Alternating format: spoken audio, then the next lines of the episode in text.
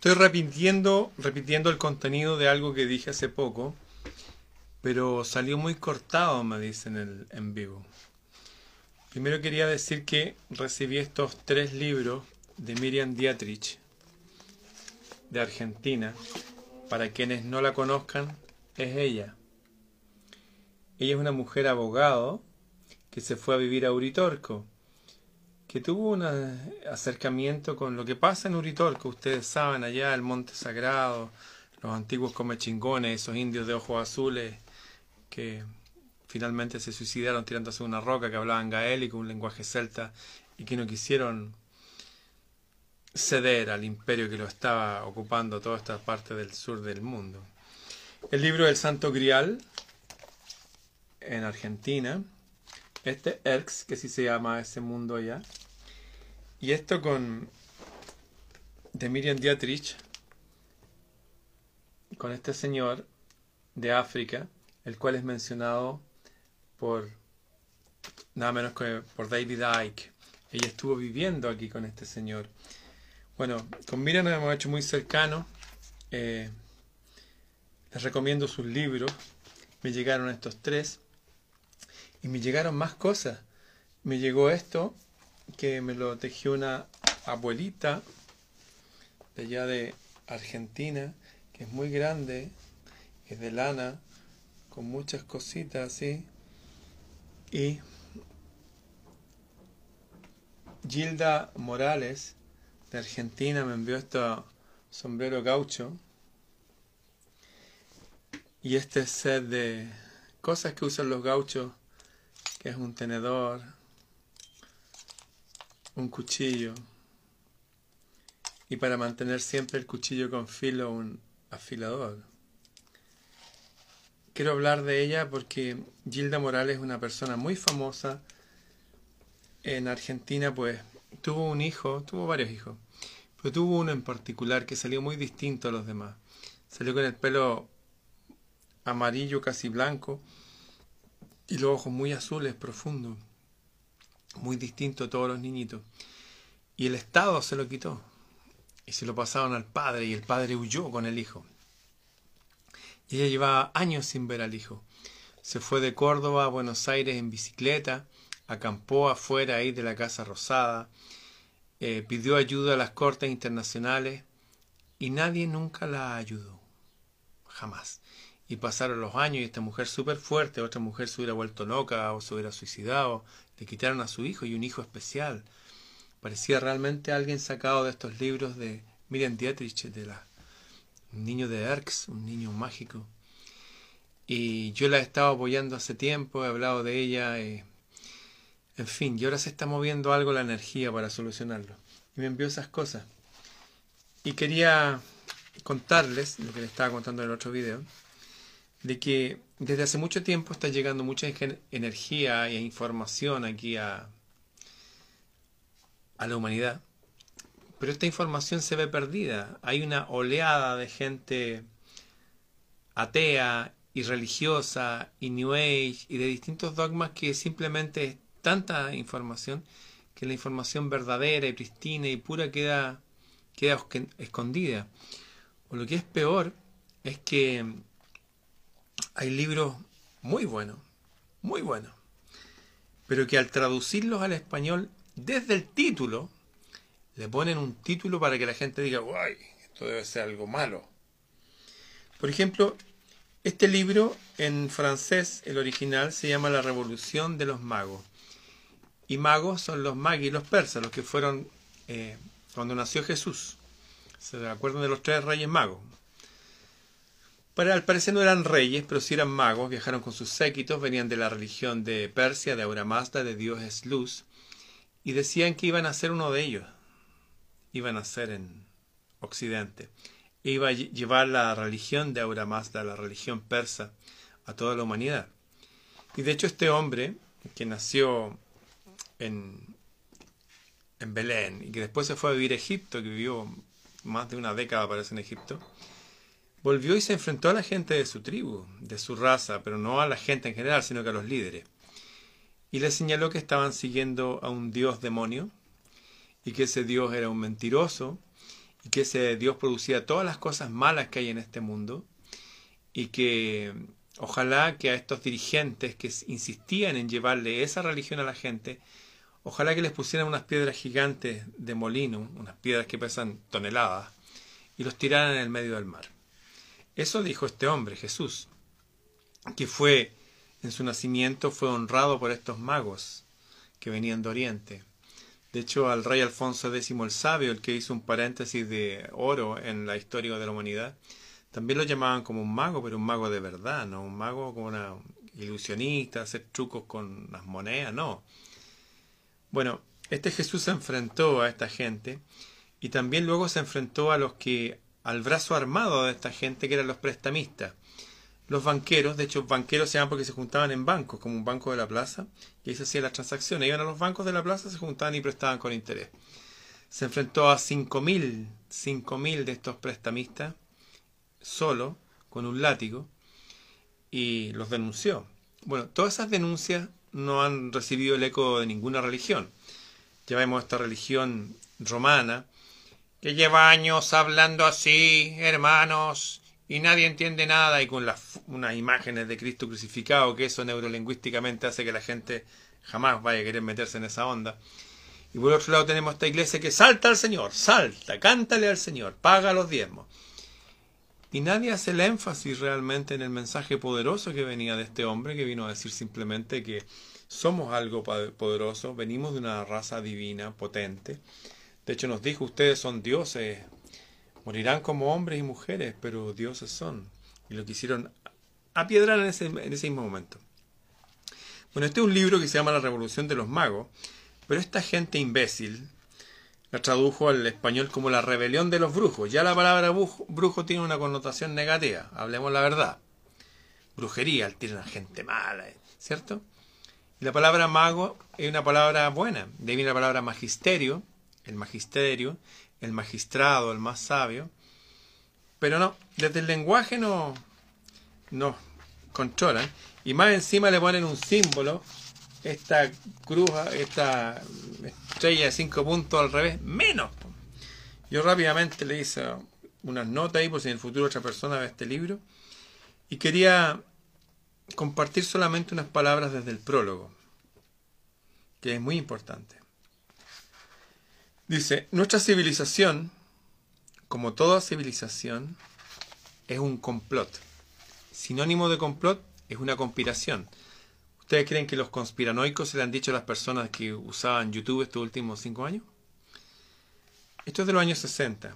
Desde la época de Jesús se hablaba de una conspiración a través de un Dios falso, un, un ser con poder, el Dios de este mundo.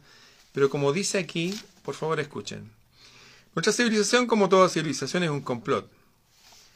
Numerosas divinidades minúsculas numerosas otras divinidades minúsculas, cuyo poder solo proviene de nuestro consentimiento en no discutirlas. ¿Ustedes creen que alguien va a discutir si llegamos a este mundo y nos dicen, oye, mira, aquí hay un libro que lo escribió Dios con su dedo? Y estos mandamientos lo escribió en una piedra y todo, y esto es incuestionable. Resulta que ese libro, con ese libro se han justificado todas las guerras y matanzas en estos últimos 3.000 años. Con ese libro se han justificado de que hay un pueblo que diga que ellos son los únicos elegidos de Dios y el resto somos ganado. Y de hecho, como sale en el mismo libro ese que, oye, a través del interés, del préstamo con interés, tomarás control del lugar donde llegues, que es algo que se usa hasta el día de hoy, que se llama usura, que es un pecado condenado en casi todas las religiones, o en todas las religiones menos una. Este libro parte diciendo esto, que vivimos una conspiración y esa conspiración parte de una deidad falsa. Eso es lo que vino a denunciar Jesús. Vino a denunciar a eso y a anunciar de que había algo en nosotros potente y algo en el cielo potente, con lo cual nos conectábamos cuando estábamos tranquilos. De ahí la importancia de no preocuparse por el trabajo, ni la comida, ni la ropa. Había que trabajar. Hay que hacer todo eso. Hay que tener una, una profesión y un oficio y disfrutarlo. Pero no andar preocupado. Y sí buscar ese reino al cual pertenecemos del cual viene nuestro verdadero rey, como Alfonso X el sabio era el rey humano, y que si nos conectamos con eso, buscamos esa conexión, todo en la vida se nos da solo. el trabajo, la comida, se da por añadidura al igual que si le da a los pájaros. Son palabras de este hombre que vino hace 2020 años, por eso el calendario estamos en el año 2020. Y anuncia algo muy interesante, que es esto. Aparte de, de anunciar que pertenecemos a eso, que esa conexión se puede hacer aquí y ahora ya. A pesar que ese reino va a venir en un futuro, después de que hay unas especies de conflictos acá en la Tierra, y bichos, y guerras, y rumores de guerra, y climas raros a pesar que en ese momento va a llegar esto potente a lo cual pertenecemos, sin embargo desde ya cada uno se puede conectar con eso poderoso. Algo similar hacían los magis de Persia, esta gente que llegó al nacimiento de este hombre. Voy a poner énfasis en esto. El complot, la conspiración que vivimos, tiende a ocultarnos que hay otro mundo en el mundo en que vivimos. Y somos otro hombre. Y, las mujeres son otras mujeres que las que nos quieren pintar. Somos algo mucho más potente, pero nos tienen, como dice en el prólogo de este libro, como denunció una y otra vez Jesús, nos tienen absolutamente obnubilados, nos tienen mareados, nos tienen controlados desde nuestras mentes. Nuestra civilización, como toda civilización, es un complot. Numerosas divinidades minúsculas, cuyo poder solo proviene de nuestro consentimiento en no discutirlas, desvían nuestra mirada de nuestra fantástica realidad. Sigue habiendo una realidad fantástica. Esta mujer que les mencioné el libro al principio, Miriam Dietrich, ella es abogado. Vivió mucho tiempo en Chile, estuvo en Europa también ejerciendo, haciendo sus cosas. Y ella tuvo algo potente que le pasó en este lugar que se llama Córdoba, en Uritorco, donde se aparecen estas cosas raras que se mencionan desde los egipcios, se mencionan en los libros sagrados de la India. Lo menciona María Graham, que era una mujer, una inglesa, que escribió parte de la historia de Chile cuando comenta que está en el siglo XIX, en una ciudad que se llama Copiapó, y hubo un terremoto y desde el océano salieron dos discos luminosos gigantes. Volaron hasta la ciudad y se fueron derecho hacia arriba y dice que todo el mundo lo vio. Ya Alejandro Magno hablaba que el único que quería era volver al mar para ver esas cosas gigantes que andan debajo del agua y se elevan y vuelan. Vimana lo llamaban en, en la India. Y están en un cuadro que se llama bueno, Nuremberg 1451. Se aparecieron en Alemania. Yo vi eso una vez. Tito Pessoa, un guitarrista famoso con todos sus músicos y mucha gente los vieron saliendo de otro cerro que se llama La Campana. Lo que quiero decir es que este mundo sigue siendo mágico y misterioso. Lo que quiero enfatizar es que seguimos conociendo el 5% de todos los océanos. No tenemos idea de lo que hay en el océano. Si ustedes se dan el trabajo, y yo les recomiendo que lo hagan, de buscar en Google cuánto conocemos del océano, conocemos el 5%. Esta mujer abogada, una mujer súper mental, que escribió el Santo Grial hablando de algo poderoso que pasa en Argentina. Ella también vio estas cosas, muchos hemos visto estas cosas. El otro día estuve en un foro compartiendo con este señor Sicto Paz. Yo no le creo cada cosa que dice cada persona, pero sí, no puedo negar que he visto que hay cosas extrañísimas. Tengo hasta una foto cuando estaba construyendo una torre de una cosa que hice acá. Y detrás mío, en el cielo, hay flotando una cosa igual al planeta Saturno, como metal, una redondo con... y está ahí. Me acuerdo que lo compartí con un amigo, Álvaro Palacio, en Canadá, arquitecto, que también es pastor de una iglesia. Me dijo, ¿y cómo fotografiaste eso? Eso se llama Foo Fighter, me dijo. Es muy difícil fotografiarlo porque se mueve muy rápido. Yo le dije, yo no lo fotografié, me tomaron una foto para enviársela a mi hija y apareció en el cielo. O sea, seguimos viviendo en un mundo mágico y maravilloso. Todos los seres que han venido a, iluminarnos, a ilustrarnos, se han ido finalmente volando en nubes, en cosas que vuelan y volando del cielo van a volver. Sin embargo, acá nos tienen con este sistema. En 2400 años de medicina hipocrática, jamás se habían aislado a los enfermos no se aíslan nunca los enfermos.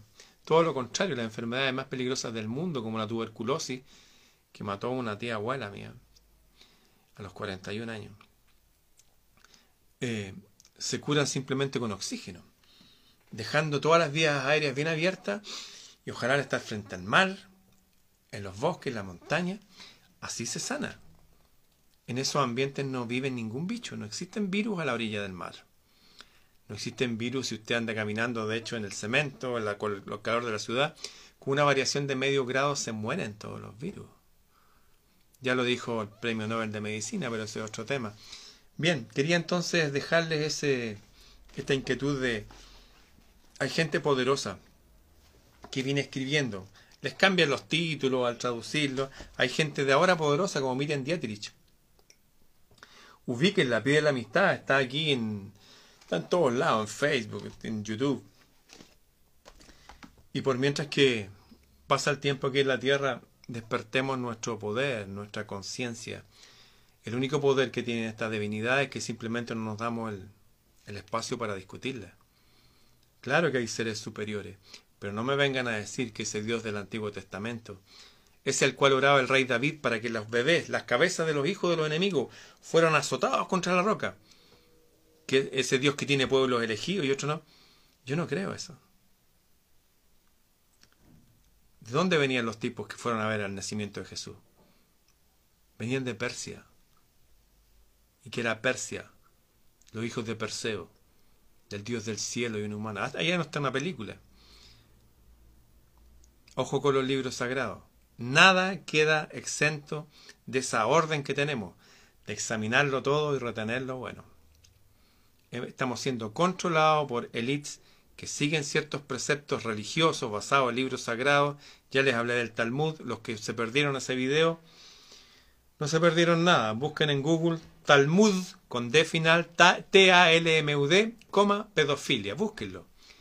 Y van a ver que ahí se empieza a desenredar toda esa madeja de todas estas cosas que pasaron cuando eligieron a Trump presidente, porque habían ciertos correos, hay un cierto caso Pizzagate, y que tiene relación con de los 8 a 13 millones de niños que desaparecen todos los años y nunca, nunca vuelven a aparecer. Vivimos en un mundo raro. Sigue siendo mágico y maravilloso por otro lado, pero nos tienen así. La realidad es mucho más amplia y mucho más potente. Nosotros somos más amplios y más potentes. Y es necesario que empecemos a hablarlo como seres adultos. Bien amigos, el libro que leí entonces, La rebelión de los Mago, mago significa sabio, viene la palabra magistrado, el más sabio, magisterio, colegio de los sabios, imaginación, la sabiduría entre nosotros, qué sé yo. De Luis Powers. Se los dedico. Va a estar ahí gratis entre mis libros para descargar. Y también hablé de estas cosas en mi libro, que es un poquitito más grande que esto. Es un libro de 700 páginas, se llama Bitácora del Sur. Los que quieran tenerlo, son puros temas cortitos, dos, tres páginas, como las cosas que hablo aquí. Y nada, me pueden escribir directamente a mi mail, no aquí, porque se me juntan muchos mensajes que no puedo contestar. freireramon arroba gmail.com freireramon arroba gmail.com Le dedico los libros de Miriam Dietrich, ubíquenla. Ella es potente, es poderosa. Bien, nos vemos.